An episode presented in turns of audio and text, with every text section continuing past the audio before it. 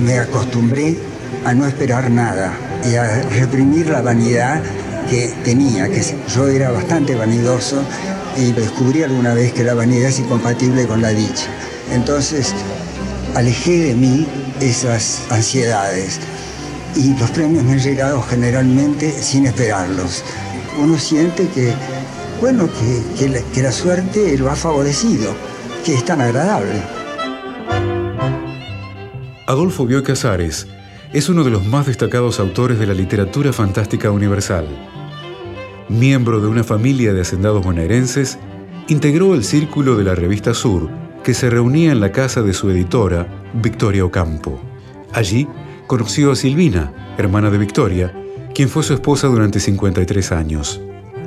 También en ese grupo se hizo amigo de Jorge Luis Borges, encuentro que será decisivo en su carrera literaria. La estrecha amistad de Bioy con Borges dio origen a una serie de obras escritas en colaboración y dos guiones cinematográficos. Nuestra primera colaboración fue en el Rincón Viejo.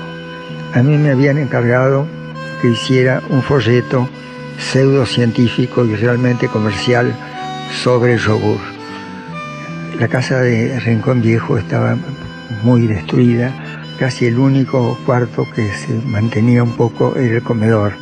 Era un invierno muy frío y ahí cerca de la chimenea Borges y yo escribimos el folleto sobre yogur y como nos aburría un poco el tema, nos prometíamos para mejores ocasiones escribir cuentos juntos.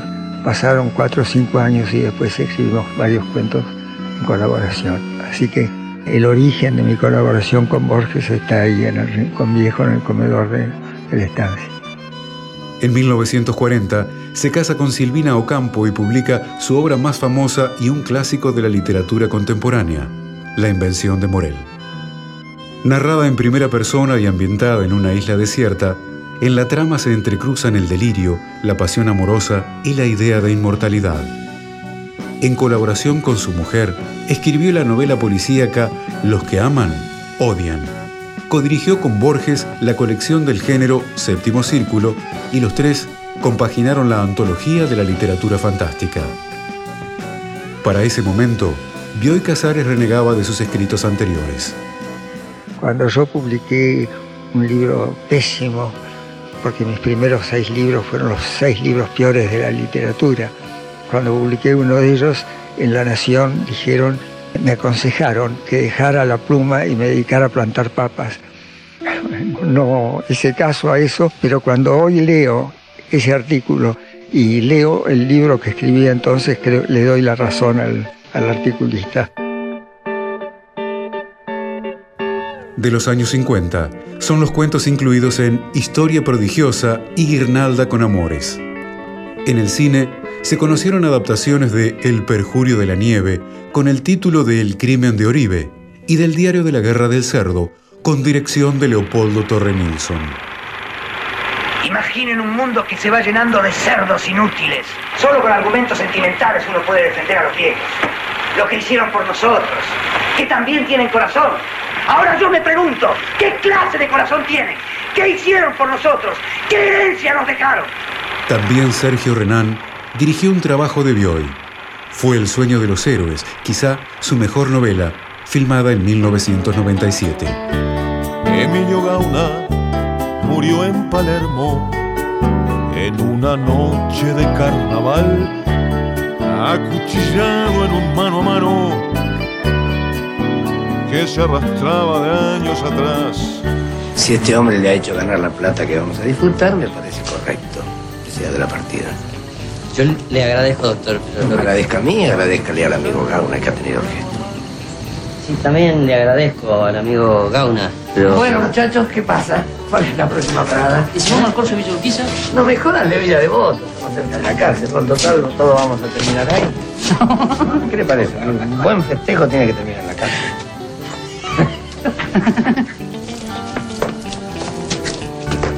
El niño Gauna murió en Palermo en una noche de carnaval.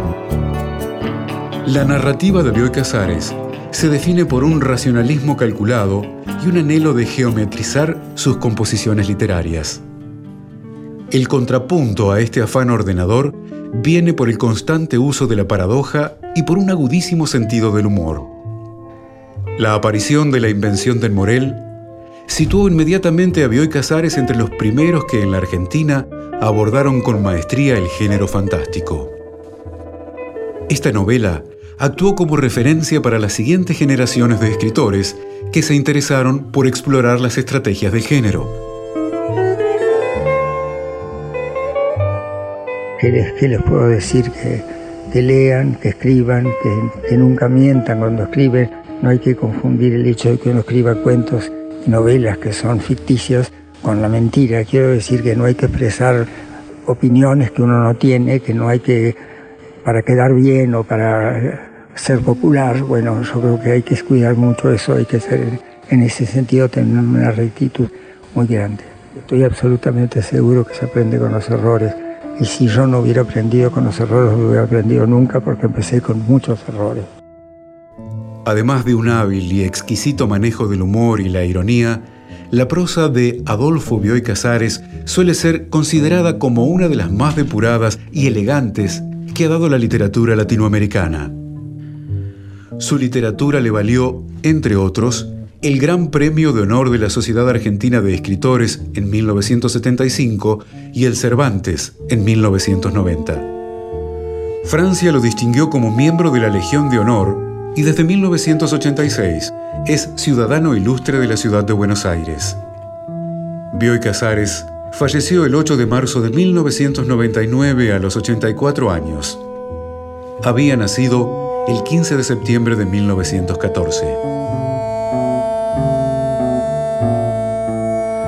Yo creo que para escribir cada libro hay que aprender a escribirlo, como si uno no supiera. Y la prueba de eso es que la primera página exige un esfuerzo inmenso y después ya sabe escribir este libro y lo escribe con naturalidad. Cuando va a escribir otro libro, vuelve el proceso, la primera página difícil y las siguientes fáciles.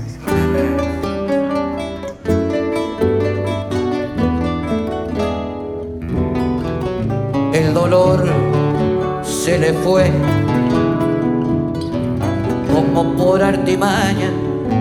vaya uno a saber si es así o se engaña su sonrisa final. Vaya uno a saber lo que quiso Gauna. Dicen que su canción ya estaba cantada. Quien pudiera decir hoy si sabía Gauna que en aquel carnaval cumpliría su rol. Misterios del alma Emilio Gauna murió en Palermo en una noche de carnaval, acuchillado en un mano a mano, mano a mano, que se arrastraba de años atrás.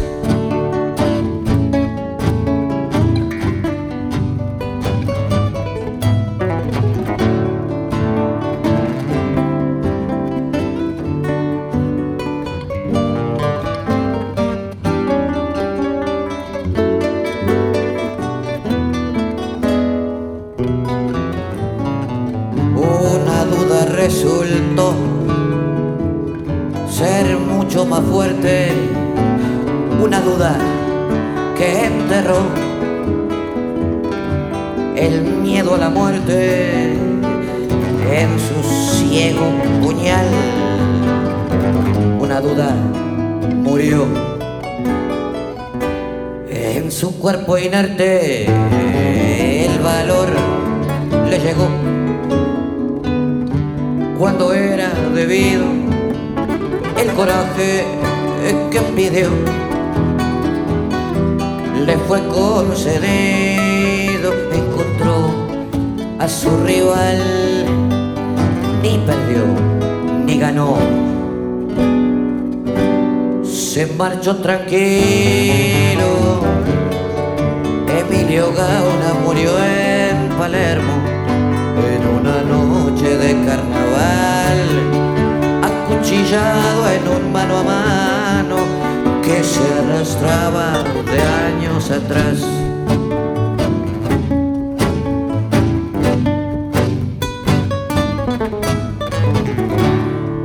Acuchillado en un mano a mano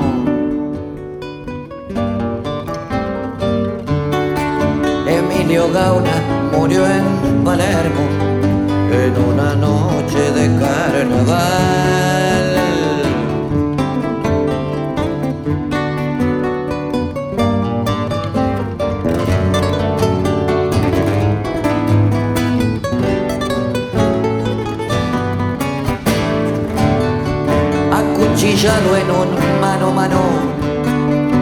Se arrastraba de años atrás.